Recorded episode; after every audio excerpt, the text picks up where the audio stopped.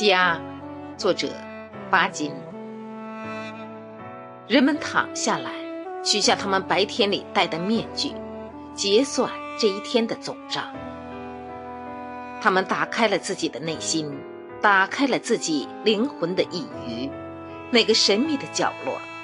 他们悔恨、悲泣，为了这一天的浪费，为了这一天的损失，为了这一天的痛苦生活。